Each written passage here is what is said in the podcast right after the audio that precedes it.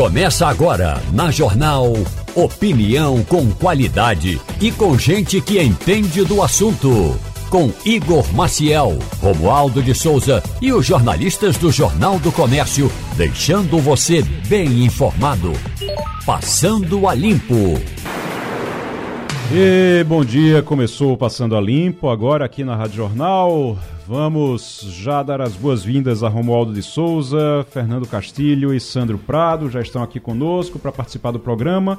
O programa hoje está recheado de informação e a gente vai aprofundar muitos assuntos aqui, inclusive falar sobre essa história da merenda, a história do leite da merenda, que é algo que a gente vem acompanhando, foi uma operação que aconteceu operação que aconteceu que apura desvio de, de leite, né? Logo de leite, rapaz. Tem mandado de prisão, sequestro de bens de 95 milhões de reais em bens. E é algo que realmente, é algo que realmente, 95 milhões 900 mil reais. A operação da Polícia Federal chamada Operação é, Desnatura. A colaboração da Controladoria Geral da União e a Receita Federal do Brasil tem gente presa. Agora, o que mais chama a atenção realmente é que isso envolvia leite. Isso envolvia leite. O leite entregue. Isso vem acontecendo desde 2014. Não é de agora. Surpreendente é, é esse tempo todo. Bom dia, Desde Igor, 2014, dia, Castilho. Não é, não é agora, mas vem sendo investigado já há um tempo. Vem desde 2014, isso vem acontecendo. E é, envolve o leite das crianças, o leite da merenda, o leite que muitas vezes essas, essas crianças elas vão para a escola. A principal refeição é a principal delas. refeição delas. Né? Então é algo que realmente a gente precisa acompanhar, acompanhar, claro, com acompanhar através da polícia, através das informações que a polícia for, for repassando, até para não atrapalhar nas investigações, mas as coisas têm consequência. A gente tem que lembrar que as coisas têm consequência e a consequência para o crime, a consequência correta para o crime tem que ser essa, é a prisão. É prisão, é investigação, é prisão e realmente é o que os responsáveis sejam punidos. Né, Castilho?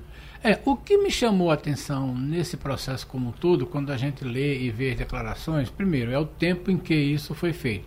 Segundo, o motivo dessa questão. Né? Você concentra numa, num grupo é, todo o fornecimento do, do leite, né? É aquele leite que chama-se barriga, barriga, leite barriga, que é aquele saquinho plástico antigo, né? Que tem uma embalagem bem barata para ser fornecido. Há uma denúncia de que... Eu lembro da Silp quando eu vejo aquele Pois é, esse né? é o chamado é. leite barriga mole. Leite Aí, barriga mole. É, então, essa é uma coisa que está interessante. Segundo, há uma suspeita de que nem os 3% de gordura que é necessário ter nesse tipo estava sendo está tá sendo averiguado. Mas é a amplitude de sair, né? Nós estamos falando de todo um programa é, e mais um, um, problema que aconteceu no governo passado, que está sendo investigado, é realmente surpreendente pelo primeiro, por ser de 2014 a 2022, segundo, ser objeto de uma investigação muito longa do Tribunal de Contas, e a gente estava falando aqui de investigação sim, ontem. Sim né, e que tenha legado a caso de prisão. Quer dizer, para você conseguir de um juiz federal é, e para uma ordem de prisão. É porque as provas são muito robustas. As provas são muito robustas, senão. É uma investigação longa, vem desde 2014. É mas eh, desde 2014, na verdade, que eles acreditam que vinha sendo vinha acontecendo, né? A investigação é mais recente. É. Mas acontecia desde 2014, é uma investigação com certeza muito extensa, é. mas as provas para ter gente presa desse jeito, as provas é. devem ser bem robustas. É isso aí. Né? Vamos, ô Romualdo, muito bom dia para você. Bom dia. A live de Lula, afinal, foi um fracasso ou não foi um fracasso? Há quem diga que sim. Ainda não é possível é, mostrar a quantidade de pessoas que estava ali, ó, sintonizada. Ainda não concluíram esse estudo. Demorado. Era só contratar algumas das importantes empresas do Polo de Tecnologia de Pernambuco que esse relatório sairia rapidamente. Agora, do ponto de vista de conteúdo, Lula tentou fazer com que ele fosse o animador de auditório. E Lula pode ser bom de, de gogó, mas ele não é um animador de auditório. Muito Lula menos. não conseguiu. Desculpe. Romualdo. Muito menos de podcast. Pois é. É, é, Outra questão é a tecnologia. Você tem que dominar a tecnologia. Todos os estudos apontam que a maioria das escolas no Brasil e a maioria de nós, os educadores, não estava preparada para enfrentar as chamadas aulas online. Então, o máximo que a gente sabia fazer era ligar o computador e dar uma aula como se estivesse dentro da sala de aula. Foi mais ou menos assim o que ocorreu com o primeiro programa do presidente Lula na internet. Ele quis fugir daquela didática rústica, quase tosca das lives de Jair Bolsonaro e acabou fazendo um, um programa que não emplacou do ponto de vista, olha, estou falando como educador dessa área, do ponto de vista estético, esse programa de Lula não emplacou. Mas, é claro, o presidente vai ter eh, pelo menos mais quase três, eh, eh, quase quatro anos de mandato, ele vai aprender. Mas o primeiro programa dele não emplacou. Agora, também é bom que se diga que, do ponto de vista da audiência, o Partido dos Trabalhadores, o Partido de Lula, bombou nas redes sociais fazendo a divulgação. Ou seja, aquele chamado, aquela divulgação impulsionada, em que você paga para divulgar. É, então isso vou- aí funcionou muito bem. Eu vou dizer a você agora qual foi a audiência em cada plataforma, tá? Que ontem a gente ficou aqui. Foi. Ontem a gente ficou aqui, ah, mas foi tanto em tal lugar, ah, mas foi tanto em tal lugar. Vamos lá. Plataforma é, Twitter, YouTube e Facebook. Juntando tudo, isso, isso são números de ontem à tarde, quatro horas já, já quatro horas depois da, da live, depois da, da, da, da transmissão.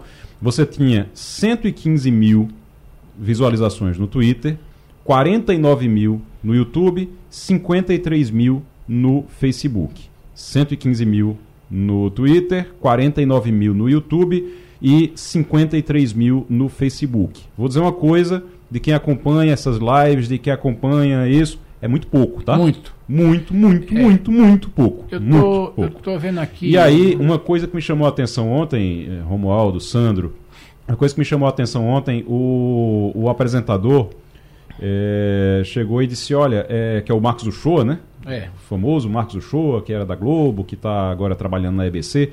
O Marcos Uchoa disse, não, porque a intenção é que, é que nós não vamos fazer algo tosco como o Bolsonaro fazia. Deixa eu explicar uma coisa aqui. O tosco é exatamente o que chama a audiência nessas plataformas, tá certo? Então, Bolsonaro fazia algo que não era digno de um presidente da República, ok, isso pode ser discutível. Isso pode ser discutível. Agora, é, dizer que aquilo ali não era algo que, dá, que dava certo é complicado, porque a audiência era muito alta. Veja bem, é, a gente tem alguns números aqui, por exemplo, em média, a audiência de Bolsonaro nas lives da, da quinta-feira Hum. era de 250 mil visualizações, Sim. chegando a picos de 80 mil, 90 mil, é, estando conectados naquele momento que ele estava fazendo. Mas ao vivo, né? Ao Isso vivo, ao Não é vivo. depois. Depois. Não, depois você tinha número. porque eu estou falando é. o seguinte, veja bem. Isso aqui eu tô falando já é depois. Claro, ele partia, ele partia. Claro, Bolsonaro tinha é, quase é, é, o triplo da audiência de Lula naquele tempo que ele fazia isso. Mas esse formato das quinta-feiras era exatamente isso, daquele jeito de, de, como é que se diz, de fazer uma coisa sem muito cuidado. Né? É a técnica desse tipo de produto. Então é aquela história. Uma coisa é live ao vivo, dizem os especialistas. Outra coisa é o podcast, que é num ambiente controlado, com perguntas pré-montadas e que a gente tenta reproduzir uma conversa de rádio com, vi- com imagens, com transmissão ao vivo. Então é aquela história, mas aquilo que a gente vem comentando. E eu já escrevi sobre isso. O presidente Lula e a equipe do presidente Lula até agora tem demonstrado, Igor, e Romualdo sabe melhor do que eu, que é um professor de comunicação, uma enorme dificuldade em trabalhar com essas novas plataformas. Claro que ele impulsiona, um presidente naturalmente impulsiona. Donald Trump, Barack Obama e o próprio, o próprio John Biden impulsionam isso. Agora, isso exige técnica e isso exige, como se diz no caso da, da live, uma simplificação. E existe conhecimento e trabalho. Não é só você chegar e botar, porque assim é, qualquer influenciador conseguia. Tem uma coisa, é, do, tem uma coisa do formato que, que foi adotado que chama a atenção, que é essa, esse formato de entrevista, de ficar o Marcos Uchu ali conversando com ele. Isso, eu estava vendo algumas, alguns especialistas falando sobre isso, diz, olha, Bolsonaro podia ser tosco, mas quando ele falava, ele, era ele que apresentava, Pronto. então ele falava diretamente para quem estava é, assistindo para quem estava ouvindo, para quem estava assistindo. Era ele falando realmente. E não tinha um intermediário. Pronto. E aí, quando você coloca o intermediário, você se distancia. É. E isso acaba também afastando. Tem gente que acha que é menos cansativo, porque a, acaba sendo mais dinâmico, mas isso acaba distanciando desse público, que é um público que está acostumado realmente a ver a pessoa falando diretamente com ela, ela não quer intermediários ali naquilo. Então é algo que chamou a atenção, que pode ser corrigido. Mas sabe qual é a principal questão que eu fiquei sabendo é, hoje já, inclusive eu fiquei sabendo é? disso. Sabe quando foi que os aliados foram avisados que ia ter essa live? É. Na noite anterior. Na noite anterior foram avisados e não, foi, não foram avisados assim, explicando como era que ia ser, não. Foi uma coisa do tipo: olha, é o seguinte, se vocês quiserem, amanhã o, o presidente vai fazer uma, uma transmissão ao vivo. Aí vai fazer uma transmissão Já ao começa vivo. o termo errado. Se vocês quiserem, é, foi assim a conversa. Se vocês quiserem, aí vocês é, republicam também no, no, nas redes sociais de vocês. vocês. É, tá, tá bom, tá ok. Amanhã a gente vê. Então, assim, nem sequer para avisar internamente, eles avisaram. Então, realmente a divulgação. É, pode ser que nas próximas, vai ser toda terça-feira, né, Romualdo? É, a princípio sim. Agora lembremos-nos, pois, que Jair Messias, ele fazia numa quinta-feira à noite. Sim. Uma coisa é você estar é, numa rede social Pronto. ao vivo à noite. Outra, outra coisa é na hora do trabalho, 8 horas da manhã, 8 e meia da manhã. Gente, o horário não foi dos melhores. Tem uma explicação mas... para isso também, sabia?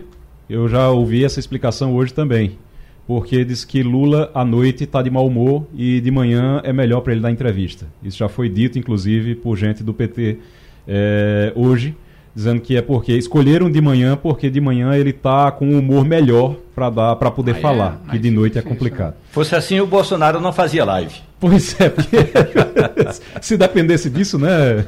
Se dependesse de estar tá de bom humor.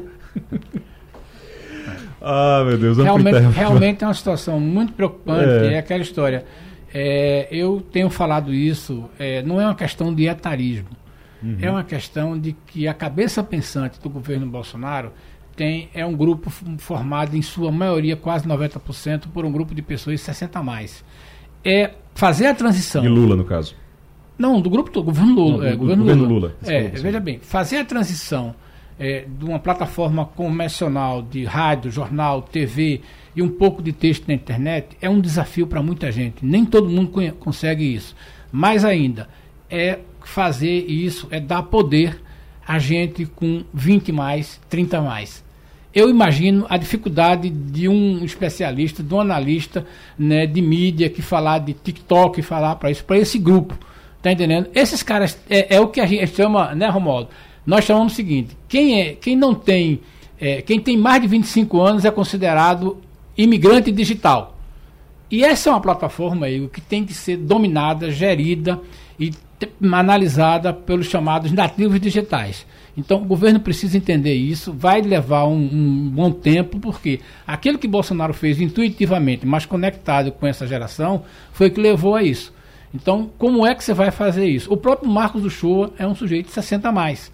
Aí você vai dizer, não, mas você está sendo preconceituoso, você. Não é questão de etarismo, é a questão de dominar a plataforma, que não é fácil e que é preciso ter muita humildade para você se despir de todos os conceitos que você conhece de comunicação. Ainda bem, ainda bem que quem está dizendo isso é você, do alto dos seus 60 aí? Hum, eu sou 65 mais para dizer. 65 mais, pronto. Então, então ainda bem que é você que está dizendo isso. Talvez eu tenha um pouco mais de, de autoridade para falar sobre isso e aquela história. Se você não se despir de todos os conceitos de comunicação, já era. O grupo JCPM está lançando, lançou já, né, para a sociedade um novo manifesto de sustentabilidade. A Lúcia Pontes, que é a diretora de desenvolvimento social do grupo, está conosco agora. Lúcia, seja muito bem-vinda mais uma vez aqui ao Passando a Limpo. Bom dia. Bom dia, bom dia, Igor. Bom dia a todos que estão na bancada. Bom dia a todos os ouvintes. Lúcia, esse manifesto a gente conhece porque já foi, inclusive, lançado inicialmente aqui para os 3.400 colaboradores do grupo JCPM E é muito do, daquilo que é feito, daquilo que é rotina no grupo, né? Não é uma, um, não é uma grande, ó, oh, uma grande revolução, não, é algo que já vem, já vem como rotina do grupo, com centrais de resíduos para reaproveitamento de material, geração de renda para cooperativas, os shoppings que têm energia 100% renovável, investimento em empregabilidade na formação de jovens das comunidades. São algumas só das ações que são realizadas pelas empresas do grupo JCPM e agora está se comemorando o Dia do Meio Ambiente, o Dia Mundial dos Oceanos, está lançando o seu novo Manifesto de Sustentabilidade. O que é que esse manifesto traz para a gente nesse momento tão importante? É, como você bem falou, Igor, isso é uma prática que o grupo já tem, são referências importantes que o grupo JCPM sempre trabalhou isso tem a ver com o nosso dia a dia, tem a ver com o nosso compromisso com o mundo melhor. Quando a gente fala de sustentabilidade, a gente está falando exatamente de como eu vou utilizar melhor os recursos que eu tenho hoje para que a gente possa contribuir para que nós não estejamos impactando a sociedade com ações erradas, talvez ações até por falta de conhecimento e que possa comprometer o dia a dia mais simples de qualquer cidadão. Quando a gente fala em sustentabilidade, não é falar de porque você plantou uma árvore, porque você gosta da natureza. Você está falando de compromisso, principalmente de ações que você possa fazer e impactar o dia a dia e com isso a gente tenha um futuro melhor. Porque se nós não cuidarmos hoje do, do nosso meio ambiente, das coisas que nós fazemos, amanhã todos nós, o mundo terá consequências irreparáveis. Então, esse uhum. manifesto ele foi construído com as referências do grupo que já existia, do que a gente já fazia.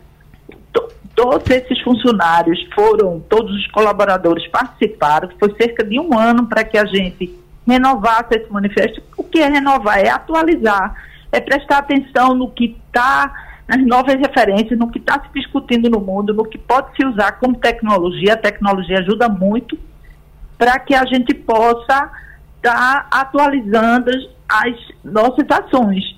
O que é que a gente pode fazer para que um shopping funcione melhor? O que é que pode fazer para que quando você está no seu ambiente de trabalho, colabore apagando a luz, você coloque o lixo no local corretamente, que você possa ter opções de impactar o ambiente, impactar o seu ambiente de trabalho, a sua casa, para que a gente tenha uma sociedade melhor e colabore com a destinação correta de resíduos. Você tem uma pilha, você bote no lugar uhum. correto, você tem uma máscara, você joga no lugar correto, que tem a ver com o seu dia a dia, com coisas simples também. Eu tenho uma. Sempre. Ultimamente a gente tem ouvido falar muito em ESG. Aí, ESG, ESG. E as empresas uh, tratam isso como uma moda. Tem empresa que trata isso como moda mesmo. Ah, tá todo mundo agora se preocupando com o meio ambiente, com o ambiente no entorno da empresa, com responsabilidade social, com governança. E é interessante isso porque toda vez que a gente ouve, até já conversei muito isso com o Castilho, o Castilho é quem diz muito isso também, esse, a, as, a empresa que a gente trabalha já faz isso há muito tempo. Então é uma prática mesmo, né, Lúcia? Isso. A ESG, a gente, aqui a gente adota a ESG, porque, é ESG também, porque essa é uma, uma discussão internacional, mundial, uhum. mas é, tem a ver, para as pessoas ficarem esclarecidas, tem a ver as três siglas, quer dizer, ambiental, social e governança. Sim. O que é que tem a ver isso com, conosco? Tem a ver com essas preocupações que eu acabei de falar, você vai fazer um shopping, você tem que fazer um planejamento comprometido para gastar menos água, para que a descarga seja vácuo, para que a destinação é parte dos. Não sei se as pessoas sabem, mas toda parte de reciclável do Shopping Rio Mar, que é um shopping enorme, ele tem uma cooperativa de catadores de lixo com um espaço adequado para que eles recebam todo o papelão, recebam todo o material que é possível ser reciclado e eles possam ali trabalhar e dali fazer a renda deles. Em vez de eles estarem na rua catando, eles vão para o Shopping Rumar e toda essa renda é revertida para essas duas cooperativas. São duas cooperativas que atuam no Shopping Rio Mar e elas tiram uma renda considerável para, no final do mês, com todo esse material que é produzido por lojistas, por, por pessoas que vão ao shopping, para que eles possam transformar isso em renda. Então, são essas ações que têm a ver com o ambiental. Uhum. A, a, a, ação do S, que é, que é o social, que é a sociedade, tem a ver com o nosso compromisso com o entorno. Nós trabalhamos com Brasília e Teimosipina, com a juventude e promovemos hum, capacitação para que haja empregabilidade, para que esse jovem possa ter o seu primeiro emprego de carteira assinada, mas que ele tenha isso com capacitação, que ele entre no emprego e não saia no outro dia. Nós não somos uma agência de trabalho, nós somos uma, uma, uma instituição de desenvolvimento. Ele pode ir para um emprego, ele pode ir para a universidade. Então, o social tem a ver com isso, com o compromisso que a gente tem com Brasília Teimosa e Pina e nos outros estados, né, como a Bahia, como Ceará e Sergipe, fazemos a mesma coisa com o entorno dos shoppings nos quais o Grupo JCP é, tem é, é, atuação. E o, a governança tem a ver com a nossa estrutura interna, Sim. porque os colaboradores nós temos que estar preparados para viver tudo isso, tanto o ambiental quanto o social. Então, nós cuidamos dessas três siglas com muita, muita é, é, responsabilidade, muito compromisso para que a gente consiga cumprir isso. Romualdo de Souza está querendo lhe fazer uma pergunta ali. Romualdo. Lúcia Pontes, muito bom dia para você parabéns pelo trabalho. E eu me recordo certa vez em que estive no Instituto JCPM e uma das estudantes do Instituto eh, me fez uma confidência, Lúcia, que ela disse o, o seguinte: Eu quero ser escritora de novela. Então eu gostaria que você me desse uma dica de livros para que eu possa escrever novelas. E à época eu recomendei a essa, essa é, estudante lá do Instituto, recomendei um livro chamado A Morte de Ivan Illich, de Leon Tolstói. Antes de terminar a recomendação, ela tirou da mochila e estava lendo exatamente aquele livro, porque no Instituto também se aprende até escrever novelas. Mas eu gostaria de falar sobre a formação desses jovens na comunidade, Lúcia. O envolvimento do Instituto com esses jovens da comunidade, justamente para que tenham cidadania, mas que, que, também se capacitem para serem profissionais, nesse caso específico, na área de escritor, na área de empregabilidade, na área de tecnologia, Lúcia Pontes. Bom, é, Romualdo, se eu fosse, se eu fosse hoje indicar um livro para você que atualmente a gente precisa continuar fazendo homenagem para ela. Eu indicaria o livro de Rita Lee, escrito por ela, tanto o primeiro quanto o segundo volume, que é maravilhoso, fala de uma vida de uma mulher extraordinária, que né, foi referência muito importante para todos nós. Então, ela é tão extraordinária que, para mim, ela daria uma belíssima de uma história de vida que as pessoas precisam conhecer melhor. O jovem do Instituto, ele, ele precisa, sim, ele ter autoestima, ele, o jovem que frequenta o instituto, ele não é nosso, ele é da comunidade. Ele, ele precisa ter autoestima, ele precisa ter compreensão que ele é um jovem igual a qualquer outro jovem aqui da cidade do Recife. O fato dele morar em Brasília e Teimosipina não, não o diminui nada, muito pelo contrário, eles vêm de comunidades guerreiras, comunidades participativas na cidade, de referências importantes de luta, de história, e ele precisa, sim, brigar por um espaço de trabalho que respeite ele, que ele respeite também o que ele quer fazer, o que é o, a definição de futuro dele. E é basicamente isso que a gente trabalha com esses jovens, os conteúdos para que ele possa participar da sociedade com autonomia, com qualidade, com conteúdo, para que ele possa brigar pelos espaços nos quais ele vai ter de vida pela frente, como um espaço de ambiente de trabalho que tenha é, benefício para os, os colaboradores que cumpra a legislação trabalhista, que entenda que ele precisa de um desenvolvimento, precisa de uma transformação. E é isso, basicamente, que a gente tenta passar para esse jovem. É claro que ele precisa querer isso também. E geralmente o jovem que a gente de projeto social, o jovem que participa de projeto social, ele é um jovem que tem muita, muita vontade de transformar o futuro dele, de fazer dele da família dele o que tiver de melhor. Lúcia Pontes, diretora de Desenvolvimento Social do Grupo JCPM, o Grupo JCPM lançando para a sociedade esse novo manifesto, um novo manifesto de sustentabilidade. Lúcia, muito obrigado pela participação aqui no Passando a Limpo.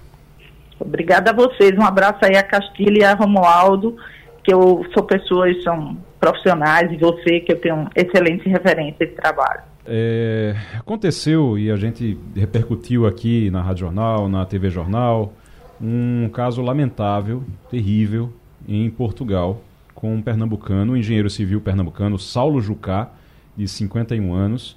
Ele foi vítima de um ataque xenófobo na cidade de Braga, em Portugal, onde mora.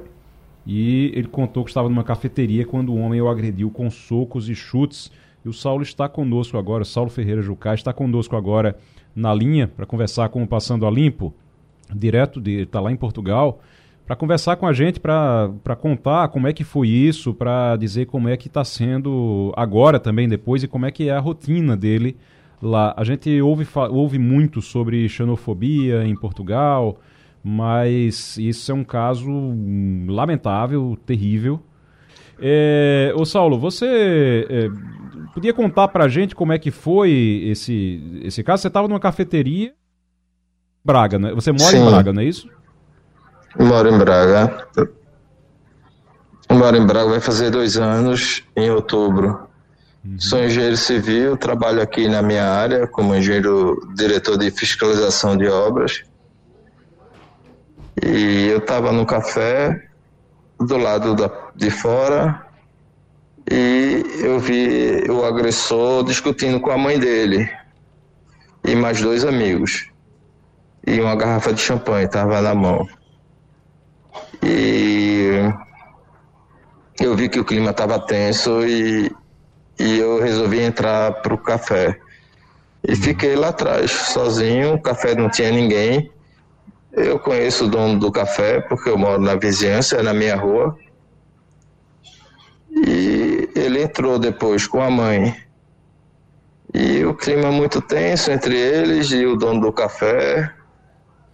É, eu cheguei para falar com o dono do café, aí ele se virou para mim e perguntou: Você é brasileiro? Eu disse, Sou brasileiro com muito orgulho e tenho cidadania portuguesa. E ele partiu para cima de mim. E sim, nem, eu nem esperar.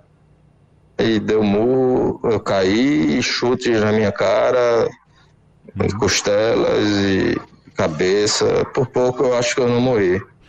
O Saulo, a gente tem agora é, o Martins, que é nosso correspondente aí em Portugal. Martins está em Lisboa, está conosco agora também. E está agora participando conosco. Eu vou passar, inclusive, para ele. Martins, muito, muito bom dia para você.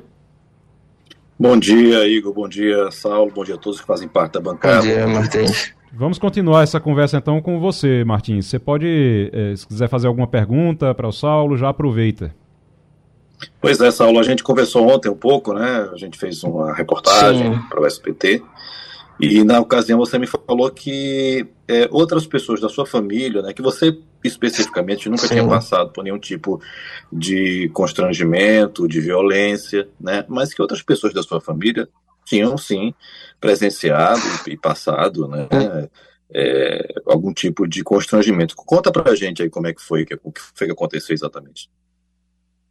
Sobrinha na semana passada, ela estava no ônibus e com uma amiga e uma senhora portuguesa viu que elas eram brasileiras e, e disseram, ela disse para elas voltarem para o país dela.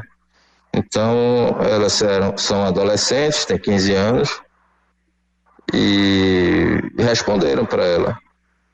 E ela não gostou e ela deu um tapa na cara, no rosto da amiga da minha sobrinha. Elas ficaram revoltadas, ela, de seguida ela desceu do ônibus e ficou por isso mesmo, porque ninguém sabia o nome da pessoa, dela, nem nada, e não pode fazer nada. Meu Deus, é uma, uma é um, um, um, ambiente realmente que é difícil, né? É um ambiente difícil. A gente ouve sempre Martins falando sobre isso aqui, mas é, isso já aconteceu com outras pessoas da sua família também, além dessa solo? Só, é, com, só com essa minha sobrinha. Mas você conhece, mas, mas, você conhece casos, você tem, conhece outros brasileiros que passam por isso também? Conheço muitos brasileiros, conheço muitos portugueses, eu sempre me dou bem com os portugueses aqui. e com brasileiros, mas o que acontece aqui, de fato, é muito assédio moral em trabalho, Uhum. em fábrica, geralmente é assim. Eles fazem muito assédio moral. Romualdo de Souza está conosco também? Romualdo? Não tá? Então, Sandro Prado. A gente ouve é, muito falar né, que Portugal estaria de braços abertos para os brasileiros que buscam oportunidades, que buscam empregos, mas quando a gente vê uma fala como essa, dessa hostilização, desses ataques de xenofobia que estão acontecendo por aí, é, você consegue nos falar com um pouco mais de precisão por que, que aparentemente eles estão tão revoltados com a presença de brasileiros? É por causa de empregos? É por causa da cultura? É por causa do modo de falar? O que que faz é que perturba os portugueses em alguns momentos a presença dos brasileiros? Eu, eu sei, é, eu não, não creio que seja pela cultura, porque eles consomem muita cultura brasileira. É, mas já saiu matéria no ano passado que assim os filhos os filhos pequenos consomem muita cultura brasileira e eles já estavam perdendo o sotaque português. Então, isso saiu no Diário de Notícias, uma matéria que os brasileiros ficaram muito revoltados com isso. E,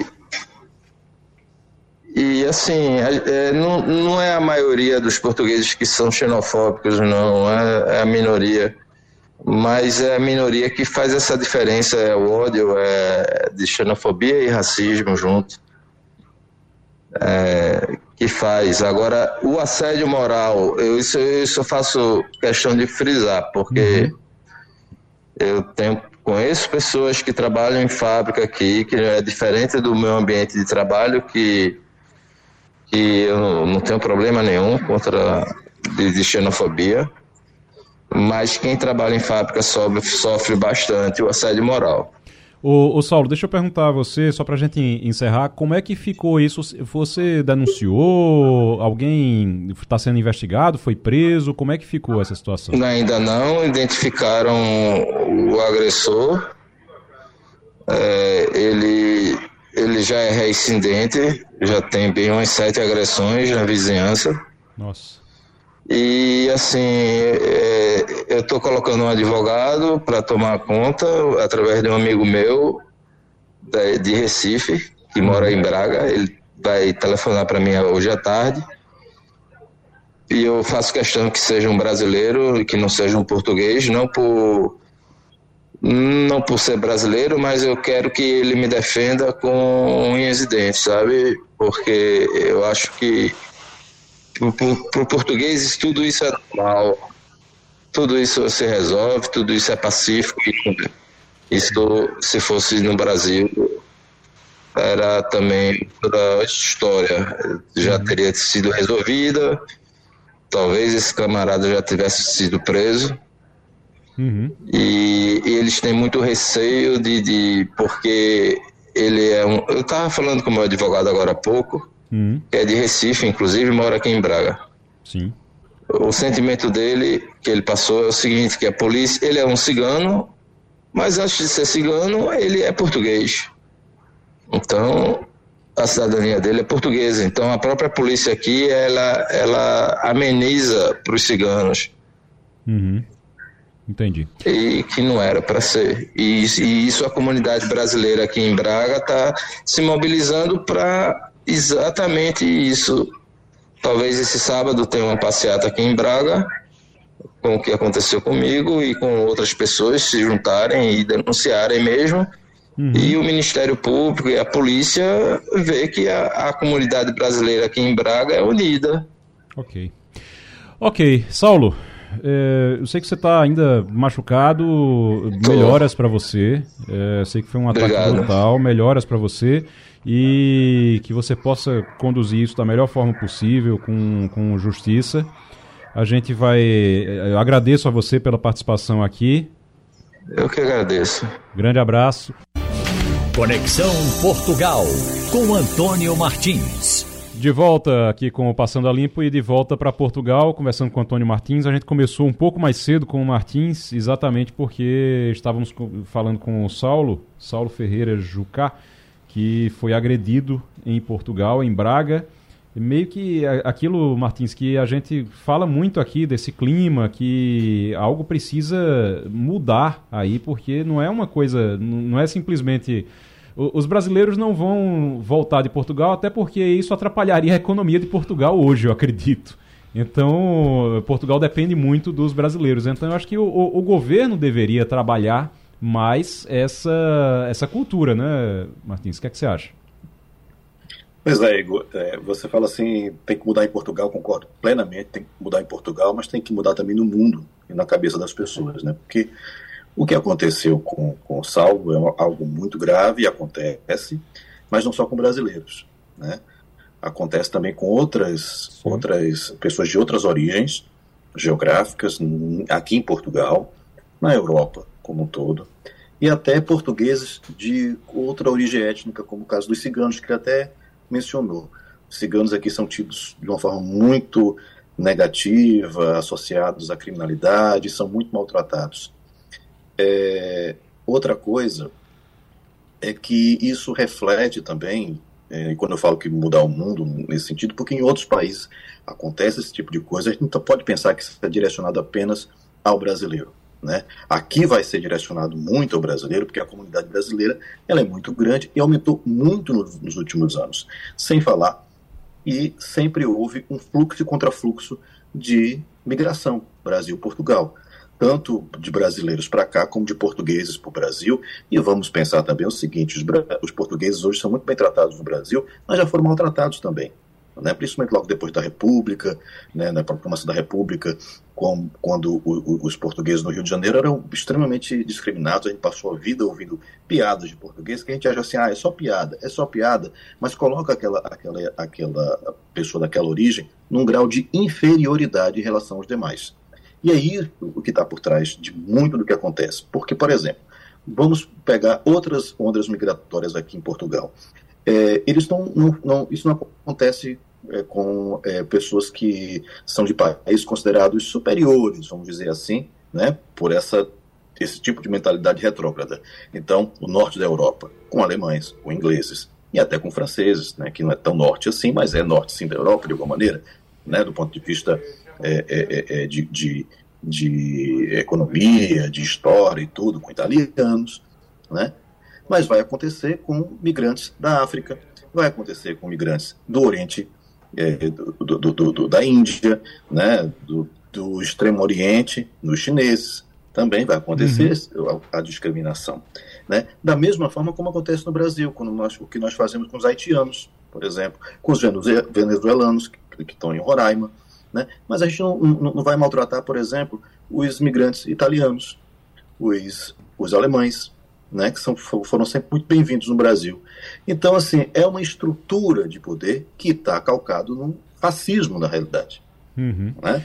Isso é que está por trás de, disso tudo, de um pensamento racista. E aí eu faço uma questão, também frisar uma coisa muito contemporânea à migração é, de brasileiros, que, né, que aumentou muito, principalmente em 2017, que é o aumento aqui, a presença de políticos de extrema direita, que sempre buscam um bode expiatório para todos os problemas do mundo. É. Né? E aqui em Portugal são os ciganos, os, os, os, problemáticos, as pessoas que vivem de subsídio social, não tem emprego, que precisa de viver disso, e os brasileiros agora. Inclusive, tem dirigentes, inclusive no Porto, no norte do país, perto de Braga, tem dirigente do, do partido de extrema-direita que o Chega, e é brasileiro, e que chega a dizer assim, já chegou a falar abertamente, eu estou aqui para proteger os portugueses e não os brasileiros. Se eu tivesse para proteger os brasileiros, eu estava no Brasil. Quer dizer, é, é, é esse tipo de, de, Eu ia ser político no Brasil. Então, assim, uhum. esse tipo de mentalidade, sabe, é que está por trás desse tipo de coisa que autoriza as pessoas a fazerem piada, uhum. a falar mal, a fazer o assédio moral no trabalho e chegar até, no caso de, um, de uma pessoa que devia estar bêbada também, por cima, né, agressiva, enfim, e que faz isso com, com, com outro cidadão, que inclusive é português também, que isso também não fosse, não deveria, tem acontecido nada disso, entendeu? Então a gente tem que ter uhum. muito cuidado com essas mensagens, com as piadas, porque elas, elas, elas, elas trazem no bojo um ranking social né, e étnico e colocam pessoas que são cidadãos que podem ter respeito, que recebem o respeito da, da, da, das pessoas, e os que não recebem. Aqui em Portugal, na Espanha, em outros lugares, no, no, nos Estados Unidos, e aí em Portugal. Nós que somos nordestinos, nós sabemos muito bem o que significa isso é no, no, sul do país. É e aí tem um outro detalhezinho que eu gostaria de falar em relação a essa questão da extrema-direita. É muito, muito é, infiltrada na, na polícia, uhum. inclusive daqui. E é por isso que, que quando, desculpa, é por isso que quando o Saúl diz que prefere ter um advogado brasileiro, eu entendo. Porque é possível que ele chegue na polícia né, ou na justiça e a coisa não ande como deveria andar, pelo Entendi. simples fato de ser brasileiro. Deixa eu chamar, deixa eu chamar Romualdo agora, deixa eu ver se a gente restabeleceu o contato com o Romualdo. Romualdo de Souza. Antônio Martins, muito boa tarde para você, Martins. Martins, nesta semana nós tivemos o um encontro do presidente do Brasil, Luiz Inácio, com a presidente da União Europeia, Ursula von der Leyen, e a conversa foi em torno daquele acordo eh, do Mercosul com a comunidade europeia. Mas ontem, a França já deu a entender que vai colocar gosto ruim nesse acordo, ou seja, que tende a não aprovar. Não aprovando, tem tudo para dar errado. Agora, um dos motivos, um dos motivos alegados pela comunidade francesa seria de que eh, o, o negócio, o agronegócio, a agricultura francesa sairia perdendo. Mas há especialistas internacionais que dizem que tem também um quê dessa política um tanto quanto equivocada do presidente do Brasil, Martins. Veja, Romualdo, é, primeiro que a gente tem que saber, entender o seguinte, que é, existe um lobby muito grande né, do, do, do, interno na França desses agricultores que já recebem é, benefícios e o Brasil entraria com, uma, uma, um produtos agrícolas com muito mais é, com muito mais é, é, é, competitividade. Mas isso também, de alguma maneira, foi empurrado, né, esse, esse tipo de, de de dispositivos, de, de, de, emendas ao acordo que a, a União Europeia colocou né, na, na, na, no, no, acordo, tem muito a ver com o vácuo que foi deixado pelo governo passado. Né? Abrimos o flanco de, com um grande desmatamento, com uma série de, de, de, questões de queimada, por exemplo, é, é, fechando os olhos para como é que se diz, para é, venda ilegal de madeira, inclusive para a União Europeia, porque a gente tem que pensar também que existe, existe é, é, essa, esse tráfico, pessoas que recebem, que, que, que ganham dinheiro com esse tipo de coisa em qualquer lugar do mundo, por exemplo, tráfico de drogas vem justamente para cá e para e para e para é, é, os Estados Unidos. Então, é, é, não é por isso que a gente vai agora fazer também tráfico de drogas, legalizar, porque aqui eles compram na surdina. Não, isso tem que ser combatido de forma geral, como tem que ser combatido a desmatamento da mesma maneira. Agora, os países têm interesses, né? E a gente abriu a brecha naquele momento, e agora eles colocaram isso porque realmente ficou inseguro. Vamos agora ver como é que a gente consegue retomar né, todo esse tempo perdido em, em, a nível de discurso mesmo, né, e de práticas e que mostra que realmente mudamos e que podemos chegar no, na, na, mesa de negociação com muito mais autoridade do que temos nesse momento. Vamos, a gente está conversando com o Antônio Martins, direto de Portugal. Vamos com o Fernando Castilho agora. Bom dia, Martins. Só um, uma informação complementar sobre essa questão do, da xenofobia, né? Xenofobia é aquela, aquele termo que diz que, que é a antipatia de pessoas estranhas àquele ambiente. E veja bem, Portugal é um país do tamanho de Pernambuco, que teve uma invasão de brasileiros, e a gente fala muito da questão do trabalho, né, Martins? Mas a questão do poder aquisitivo. Os brasileiros chegaram comprando muita coisa, como os chineses e os russos chegaram, e isso incomodou os portugueses. Então é uma coisa que tem muito a ver com o pessoal que chega procurando trabalho, mas tem uma antipatia que também foi gerada por muito pela classe média brasileira que acha barato comprar imóveis né, e chegou lá é, de uma forma muito visível. Mas eu queria fazer uma pergunta a você sobre essa questão de Portugal continuar sendo o destino preferido de brasileiros, apesar de tudo isso. É, a gente pode dizer que o Brasil já é responsável pela movimentação de parte da economia de Portugal? Oi, Castilho. Sim, só voltando também, complementando o que você está dizendo, né? É, é, é, e colocando em relação a, essa questão da classe média, a classe média e classe média alta, ela incomoda, mas ela não sofre o preconceito. Claro, claro, é. Né? Essa é que é a questão também. É, é na hora de agredir, é, não é o caso do Saulo, que, que é um profissional liberal e tudo, e, ok, vamos dizer que é uma classe média e tal, mas, em geral, as pessoas que sofrem elas são colocadas dentro de uma de uma de uma de um, um, um, um, como é que eu vou dizer? De uma de um quadro ali de inferioridade. E geralmente eles não vão colocar os ricos que pedem, por exemplo, agora apartamentos com dependência de empregada, que é uma coisa que não existe aqui, o elevador social. Acham isso estranho, acham isso exótico, até cafona, mas vão fazer porque estão recebendo dinheiro, né? Então, isso aí não, não conta, não vou maltratar. Agora, em relação a, a, ao que você estava falando, né, é, o, o, turismo. O turismo também é outra forma de, de, de, é, de relação né, de Portugal, de brasileiros com portugueses. De fato, quando você pega o ranking dos países que o Brasil visitou, que os brasileiros visitaram na Europa, Portugal está em primeiro lugar, com 30% das, dos desembarques na Europa aqui em Portugal, ficando aqui em Portugal para conhecer Portugal. Depois vem França, vem Itália. Quando você coloca no mundo, o primeiro lugar é Estados Unidos ainda, mas o segundo lugar já é Portugal. Em 2021 eram 15% desse desembarque, hoje são 30% do desembarque aqui na Europa, né, que fica aqui em Portugal. Retoma a, a, a economia, lógico, principalmente depois da, da Covid, né?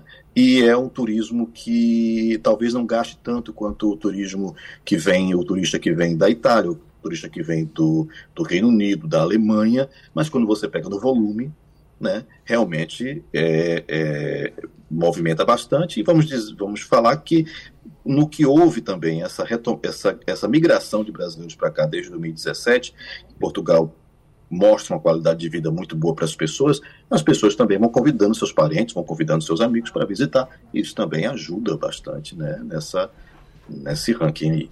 O professor, professor Sandro Prado tem pergunta para o senhor, para Martins também, lá em, em Portugal. Sandro. É, Martins, bom dia.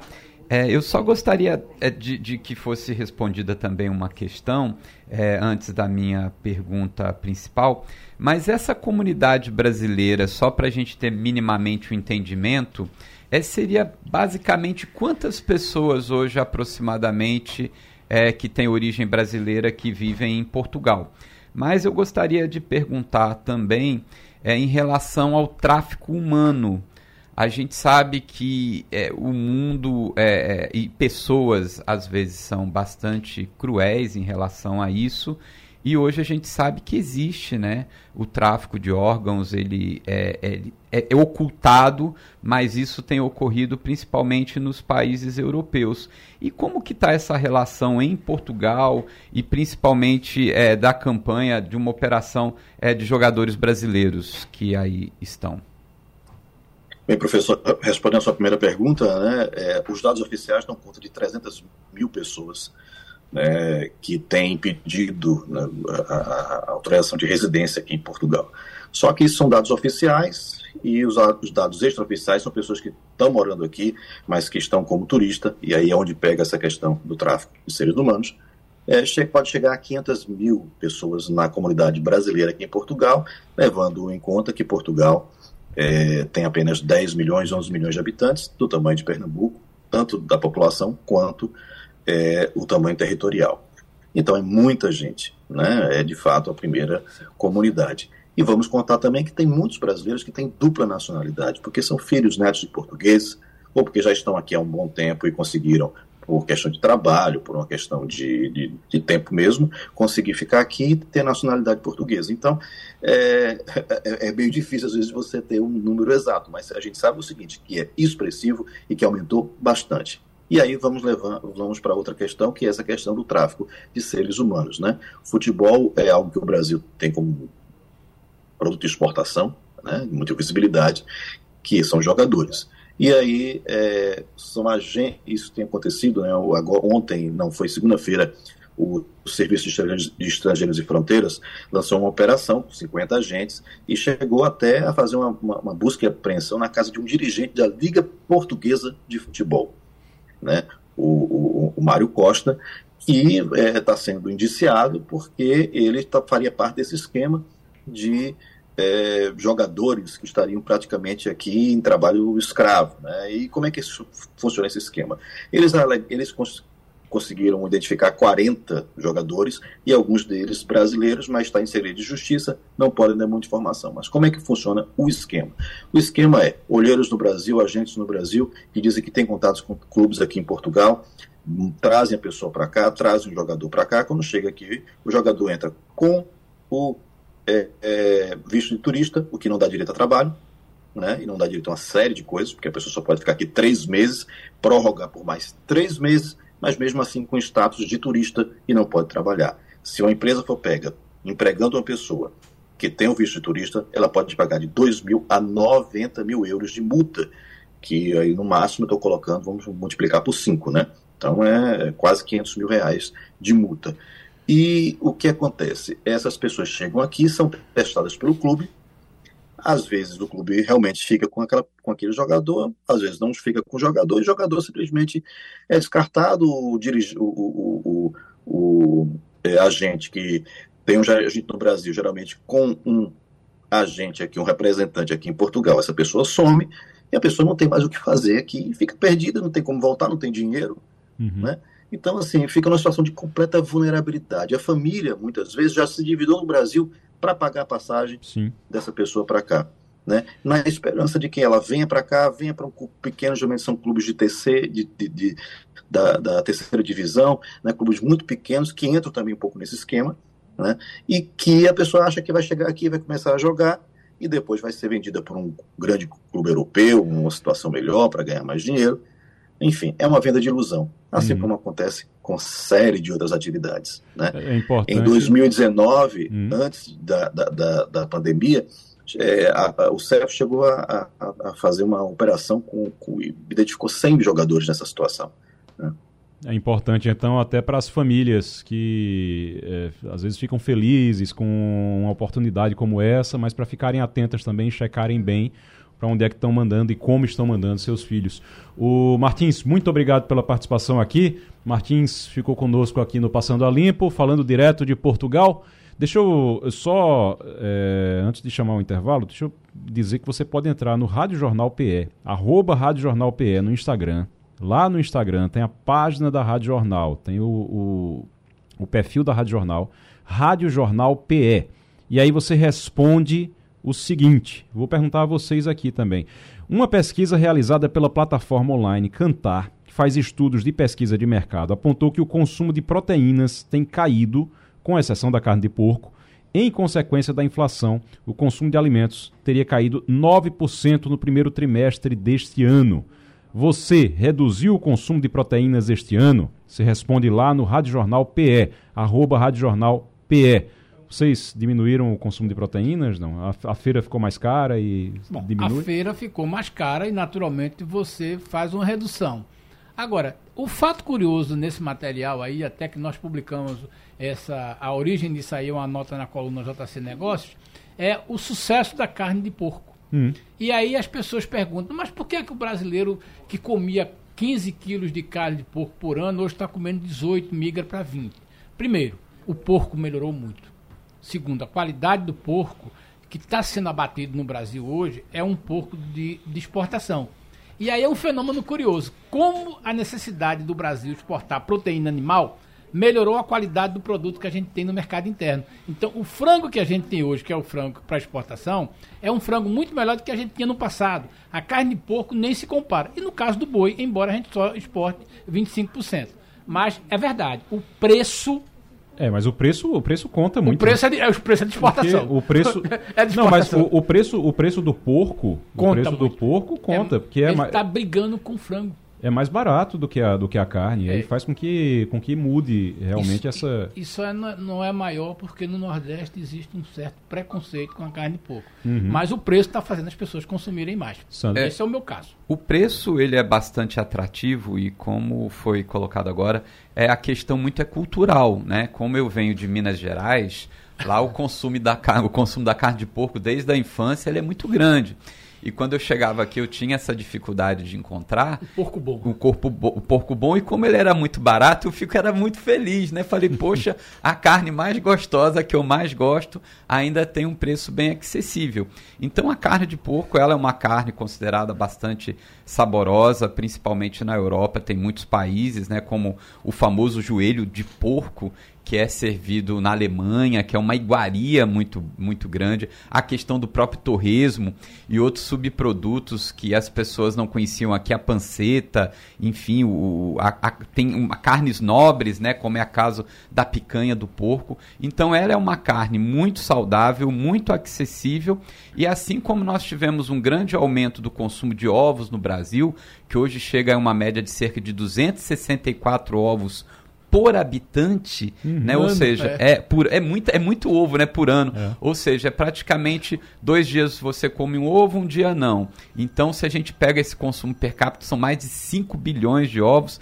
Então, quando a gente aumenta aí esse consumo per capita de carne de porco, ela tem tudo realmente para poder aumentar, desde que a gente continue fornecendo uma carne de qualidade e a um preço acessível. O problema é, aumenta a demanda a tendência é que o preço suba. É, vamos ver então como é que, como é que fica, mas por enquanto o, o porco e o ovo também têm sido opções. Eu estou vendo os números aqui da pesquisa, inclusive a carne bovina tinha participação de 43% em 2021, no primeiro trimestre, e agora está com 39%. Diminuiu a participação da carne bovina. E a carne suína, como disse eh, aqui Castilho, fez o caminho inverso, né? Subiu de 4,6%. Olha como era é pouco, né, rapaz? 4,6% entre janeiro e março de 2021 passou para 7,6% no mesmo período de 2022 e neste ano o crescimento já é de 9,1%. Então 4,6% passou para 7,6 e agora 9,1% a carne de porco que o Sandro tanto gosta desde que era, Oi, que era, que era criança. Pequena lá, lá em Barbacena. Lá em Barbacena. É como dizem. Mas veja bem, isso é uma coisa bastante curiosa, porque é o seguinte: no Nordeste tem um ditado que diz assim. É, carne de porco em hospital. Eu fui perguntar isso aos médicos, não tem nenhuma contraindicação para uma pessoa porco. que tem algum tipo de. de, de comer de, carne de porco. Comer né? carne de porco no coisa. Ô, ô Romualdo, você gosta de carne de porco, Romualdo? Olha, eu gosto de carne de porco, mas quando era pequeno lá em Carnaíba diziam que carne de porco é carne reimosa. Pronto. Então havia um certo preconceito, isso é real de que no passado falava-se muito sobre carne de porco. Agora, na atualidade, a gente sabe, inclusive, que os porcos são muito mais bem tratados. No ano passado, eu estive no Festival do Café em Taquaritinga do Norte e um grande produtor de carne de porco lá em Taquaritinga fez uma palestra sobre o porco dele e ele disse que os porcos da região lá onde ele cuida, onde ele trata os porcos, são tratados com muita erva, muita, muita alface, muita cenoura e, sobretudo, escutam música clássica e, vez ou outra, abrem um espaço para a música do Frank Sinatra. Olha aí, tá vendo? Eu, eu quero eu quero o porco que escuta que escuta Frank Sinatra. Vamos lá. O que, um que escuta forró também é bom, pronto. Um que escuta forró, forró de qualidade. Eu tava dando uma olhada aqui Romualdo, nessa história da Daniela do Vaguinho, da Daniela que é a, a ministra do Turismo, que estava tudo certo para ela ser demitida.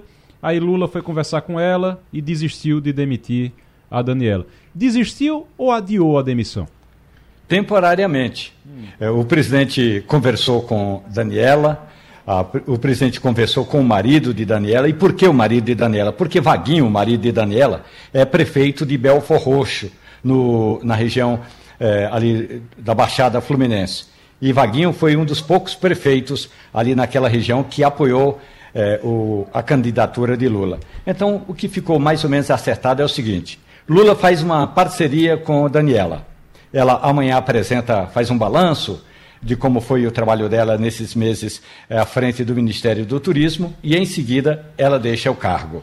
Ela deixa o cargo porque, é, recentemente, Daniela é, Carneiro, também conhecida como Daniela do Vaguinho, ela se desfiliou do União Brasil, ela brigou com a União Brasil. Uhum. Então, o que ocorreu? Brigando com a União Brasil, não tem espaço mais para ela continuar, é, digamos, ocupando uma vaga que é do União Brasil. Então, ela deixa a União Brasil, automaticamente perde o cargo de ministra do Turismo.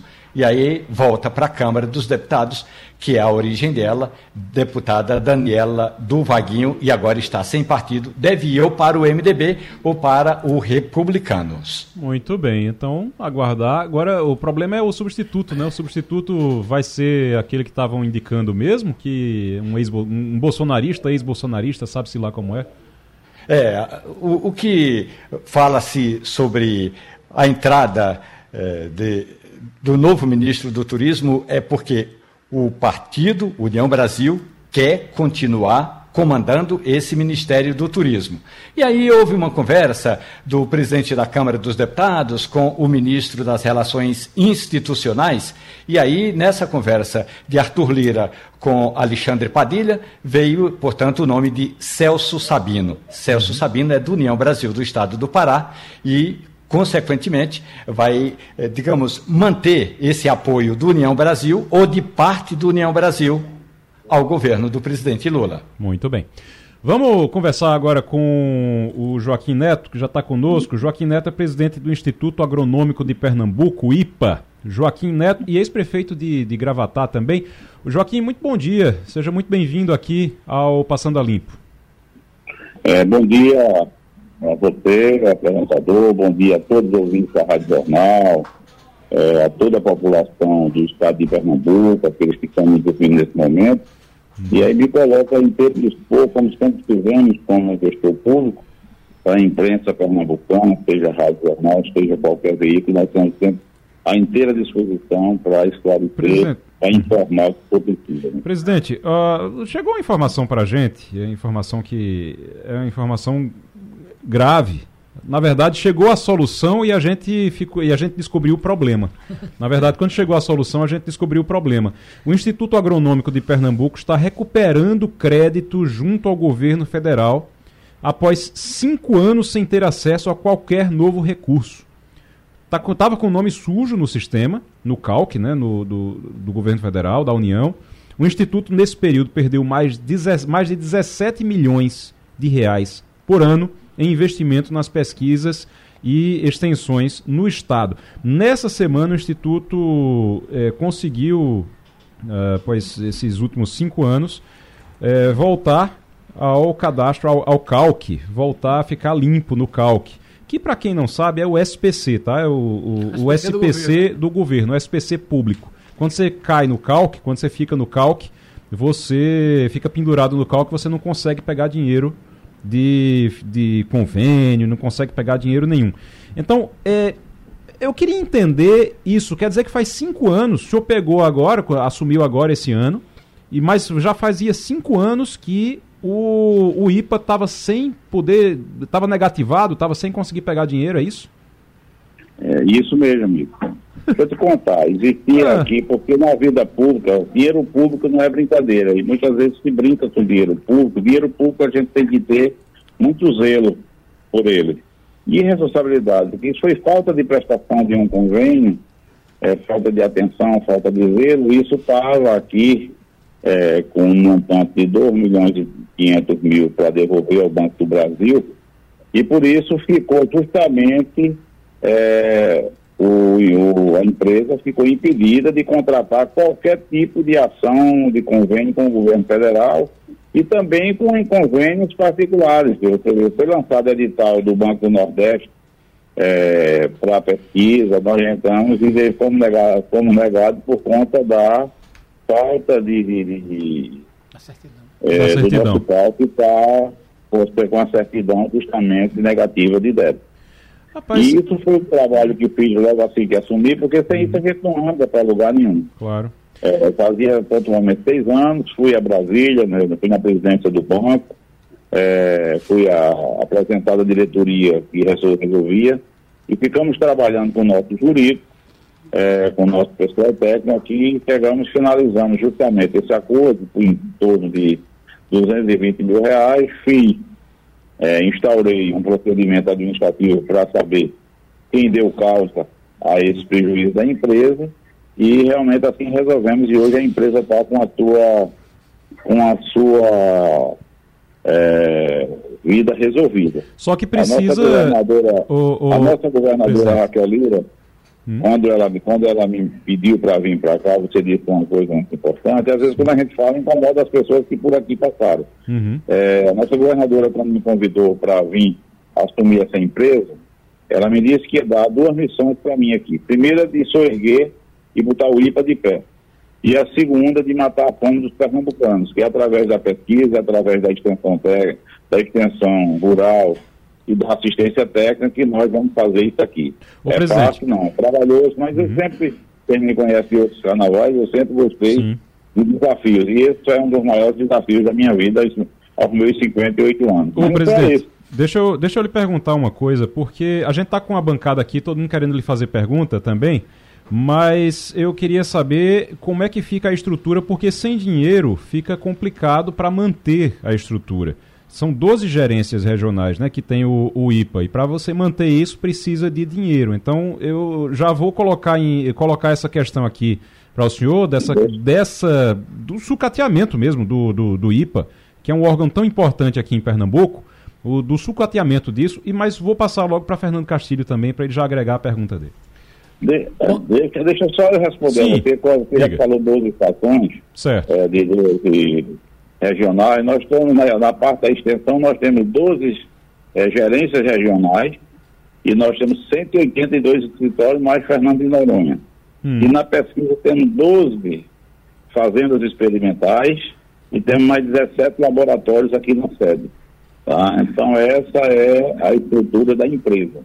Agora, o alcance social dessa empresa, talvez muita gente não conheça é, é o alcance social, ela tem transversalidade em todas as áreas de governo, Sim. em todas as áreas da sociedade, não é só para o agricultor familiar, não é só para o grande agricultor, ela tem transversalidade lá na saúde, ela tem transversalidade no, no meio ambiente com a questão da sustentabilidade, ela tem transversalidade nos recursos hídricos, ela tem transversalidade na educação, todas as áreas de governo a empresa tem transversalidade e se comunica muito bem, entendeu? Muito bem. Deixa eu passar para deixa eu passar para Castilho agora. Ô, presidente, eu queria só fazer uma pergunta a respeito do daqui para frente. Né? Tá claro que isso é o caso clássico de abandono de, um, de uma instituição, é, é, e a gente sabe que nos últimos anos, Igor, o IPA teve seis presidentes. Você teve gente lá que não era nem do ramo. Mas eu queria saber o seguinte: daqui para frente, é, qual é o potencial de convênio que o senhor pretende que o senhor vai arranjar dinheiro? O senhor acha que dá para buscar dinheiro em volume de quanto? Já vou lhe dizer, já vou lhe dizer agora. Pactuamos 6 mil, 6 mil cotas de fomento de R$ 4.600 por família, 3 mil cotas para esse ano, 3 mil para o próximo ano, com os dois ministérios, o MDS é, e o MDE. É, isso dá um torno de 27 milhões e 600 é, recurso para o pequeno agricultor para prepará-lo para outras ações maiores. É, nós acertamos, já temos um milhão acertado com a Natas Braer, que é recurso para a extensão rural, que eu quero investir na questão das tecnologias de computadores, é, de, de, de Scania, de impressora de qualidade para os escritórios locais da extensão, porque temos alguns documentos que você não consegue fazer se não tiver equipamentos de, de primeira qualidade, como o CAF e dentre outras, outros documentos que o produtor rural precisa para acessar o crédito aos bancos, entendeu? Uhum. Aí, isso é questão de governo federal. O governo do estado, nós já pleiteamos o, todo, todos conhecem como é que está o Estado, já pleiteamos o que pudemos para o Estado.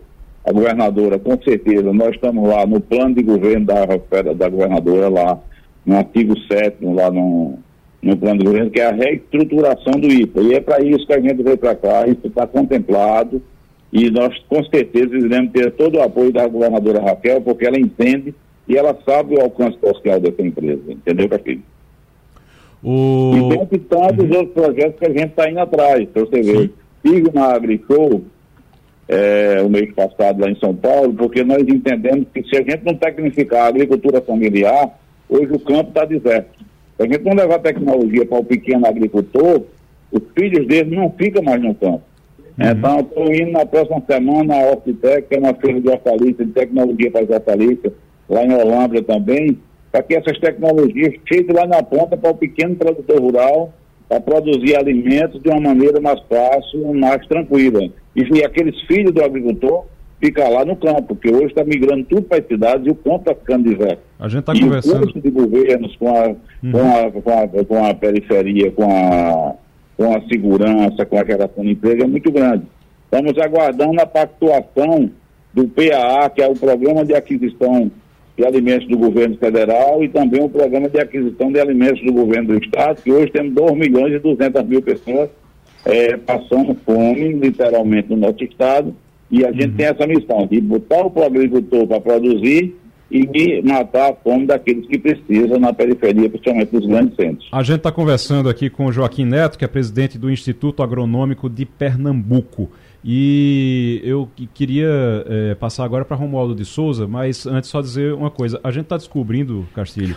Ontem a gente descobriu, a gente descobriu aqui que o DR, o Departamento de Estradas de Rodagem, está sem engenheiro. Que está faltando é. engenheiro no departamento de estradas de rodagem. A gente descobriu isso ontem e é uma coisa que vem já de anos, de, de muitos anos. Agora a gente está descobrindo que tem empresas, do, institutos, empresas do governo do estado também que estão devendo ou que estão é. É, esquecidas. esquecidas, foram esquecidas nos últimos anos também. Romualdo de Souza. Joaquim Neto, bom dia para o senhor. Eu queria saber qual é, do ponto de vista do Instituto Agronômico de Pernambuco, essa prioridade em torno da agricultura familiar, sem precisar discorrer aqui sobre a importância da agricultura em geral e, em particular, a agricultura familiar, principalmente, não é, presidente? Porque, às vezes, o produtor está lá no interior de Pernambuco, produz algo e não tem nem como fazer chegar nem a gôndola do supermercado, nem a barraquinha da bodega mais próxima. Isso, deixa eu te contar, Romualdo. Eu, eu, essa questão da divisão da agricultura é, em agricultura familiar e o agronegócio, isso é uma coisa mais ideológica. Na minha cabeça, eu considero todo agricultor, do pequeno ao grande, eu considero ele um agricultor é normal. E nós temos um grande, uma grande, um grande compromisso e uma nossa grande responsabilidade. É como o SUS. O SUS ele tem a obrigação de atender o pequeno e quem chegar na hora lá tem que atender. É a mesma coisa nossa aqui, mas a grande prioridade é os pequenos, é aqueles invisíveis, como diz a nossa governadora Raquel Lira, que ele precisa muito mais do nosso apoio do que os grandes. Os grandes já têm as suas estruturas montadas. Então, nessa questão da comercialização é uma coisa muito importante, que na hora que a gente ajuda um projeto, fecha com os módulos de produção, estipula a produção dele, os próprios bancos têm o maior interesse de que esse crédito chegue ao produtor, porque ele sabe que a garantia estava com a garantia da comercialização é certa e a questão do pagamento dos empréstimos nos bancos também é.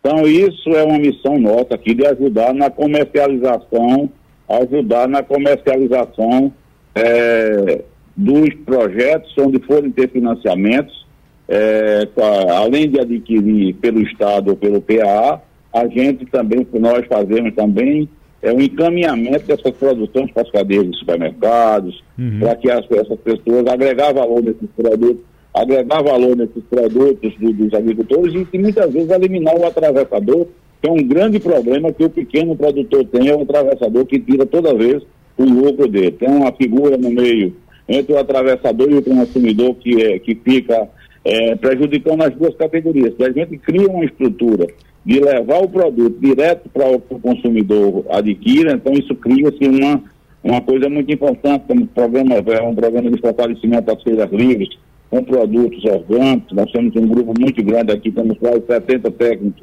é, em agroecologia, que vamos avançar muito nessa área é, da, da, da, de produtos saudáveis, de produtos com qualidade, sem uso de defensivo. Então é essa a nossa missão, Romualdo. Muito bem. Presidente, presidente do Instituto... gosta muito de café. E o Romualdo gosta muito de café. Sim. Eu vou lhe dar uma notícia que nós temos uma estação, que é a estação de Brejão, e nós vamos estimular, já foi, já foi uma grande estação de produção de café, de mudas de café, e nós temos três variedades de café lá, de café é, arábica, muito boa, já resistente à ferrugem, com a principal praga, e que nós vamos avançar muito na questão do, é, do café na região. A retomada do café, estimular lá no município de Itacaripinga, lá no município de, de, de, é, na região de Garanhuns, que já foi uma grande produtora de café, e no município de Triunfo. Muito bem. Presidente, presidente do Instituto Agronômico de Pernambuco, do IPA, Joaquim Neto, muito obrigado pela participação aqui no Passando a Limpo. Já chamando aqui para a gente encerrar, agradecer ao Sandro Prado, agradecer também Fernando Castilho e Romualdo de Souza.